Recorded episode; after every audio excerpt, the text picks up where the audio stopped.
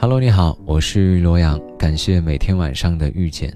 前段时间跟朋友一起聚会聊天，当时聊到这样一个话题，也是最近一段时间很多人问我的一个问题：你觉得什么是一个人成熟的表现？当时在饭局上，有一个女孩分享了她的经历。有一次呢，她跟公司的实习生一起去到另外一个城市见客户，到了会场才知道。客户公司的线路出问题，就是会议室里的投影仪坏了。当时客户一肚子火，通通撒到他们俩身上，埋怨他们为什么不准备纸质版的资料，白白跑一趟，还浪费大伙时间。当时我朋友啊，本来脾气就很冲，而且这个 PPT 是熬了好几个夜才做好的，于是脑子一热，就准备跳起来跟客户争辩。可是呢，那个女实习生抢先开了口。这小姑娘是一个南方人，吴侬软语，一口一个老总，一口一个前辈叫，啊，又是陪笑又是道歉，好说歹说，这竟然也说服了客户，给他们一个展示的机会。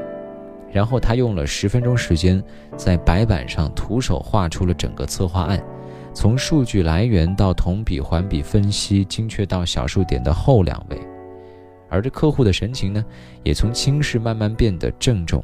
最后，他们居然也成功拿下了第二年的合同。说实话，蛮吃惊的啊，感觉自己被一个九五年的小孩秒杀了。其实，说实话，不是因为他的记忆力比我这个朋友好，也不是他比我朋友对这个项目上心，而是他明明有几把刷子，居然还能够放得下面子，明明不是他的错，却背锅背得坦然又平静。然后我朋友说。是这个女实习生让我发现，发脾气是这个世界上最没用的东西，只有小孩才赌气。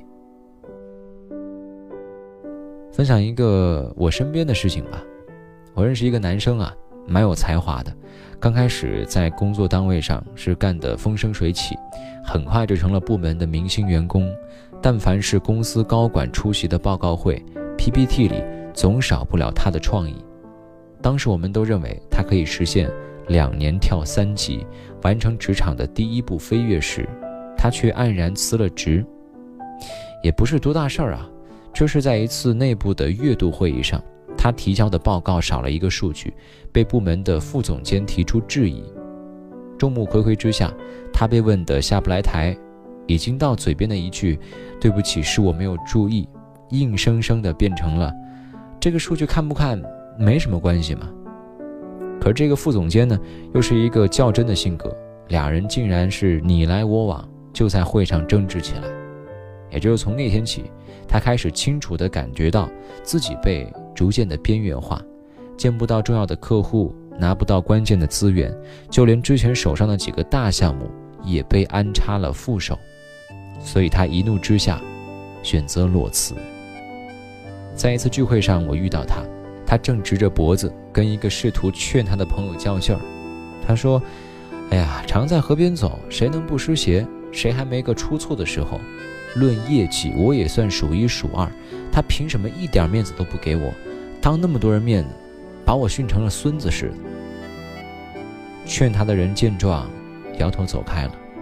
可是他依旧不依不饶地数着副总监的种种罪状，挺难过的。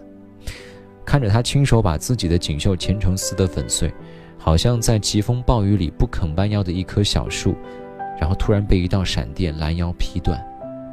对，他的优秀是有目共睹的，但是在任何一个已成规模的公司里，也并没有谁是真的完全不可代替的。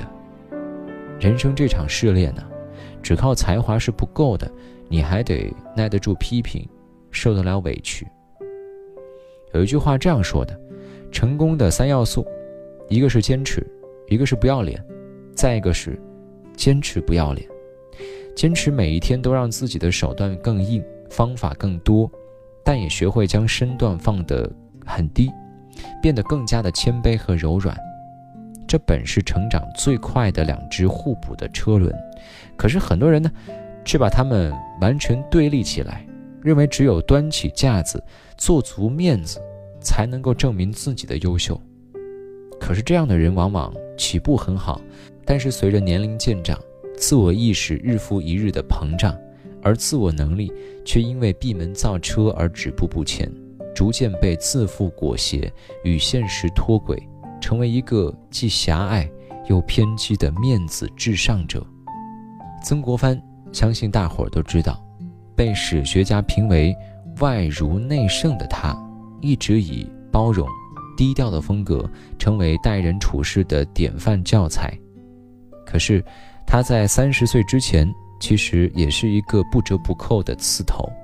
而改变他后半生的，是他读懂了《道德经》里的一句话：“上善若水，水利万物而不争。”一个人想要做出成绩，只靠单打独斗是不够的，必须要放低身段，才能够获得他人的助力。以成就你的抱负，这不是厚黑学，也不是认怂，放低身段，只是为了更好的达到目的。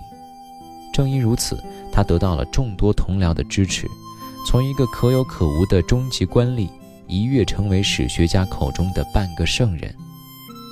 人生不是单行道，而手段不仅仅有对错之分，还有性价比。有时候真的是这样的。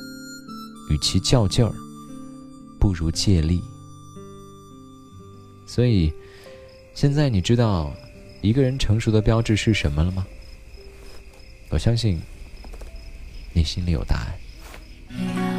有一个洞，伴着夜的星空，缓然的冷风吹醒了心松，身后温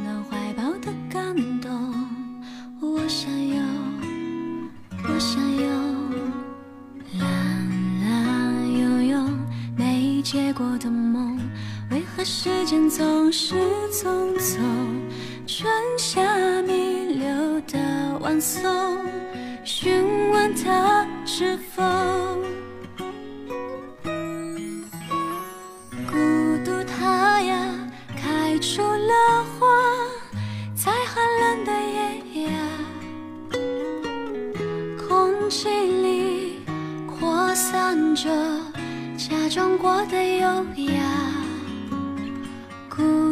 他呀像个哑巴，让你声音都沙哑。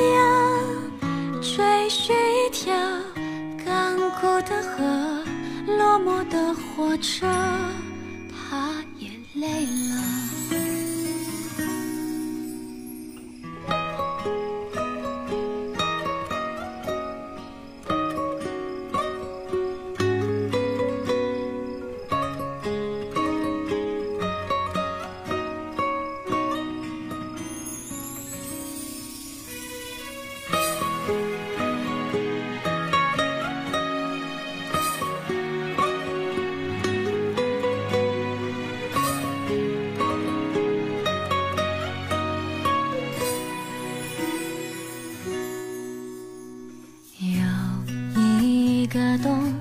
这夜的星空，缓然的冷风，吹醒了心松，身后温暖怀抱的感动。我想有，我想有，蓝蓝涌涌没结果的梦，为何时间总是匆匆？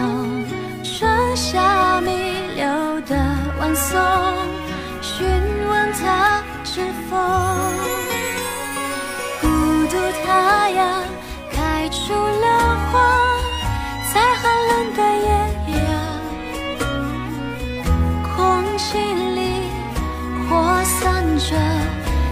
中国的友谊。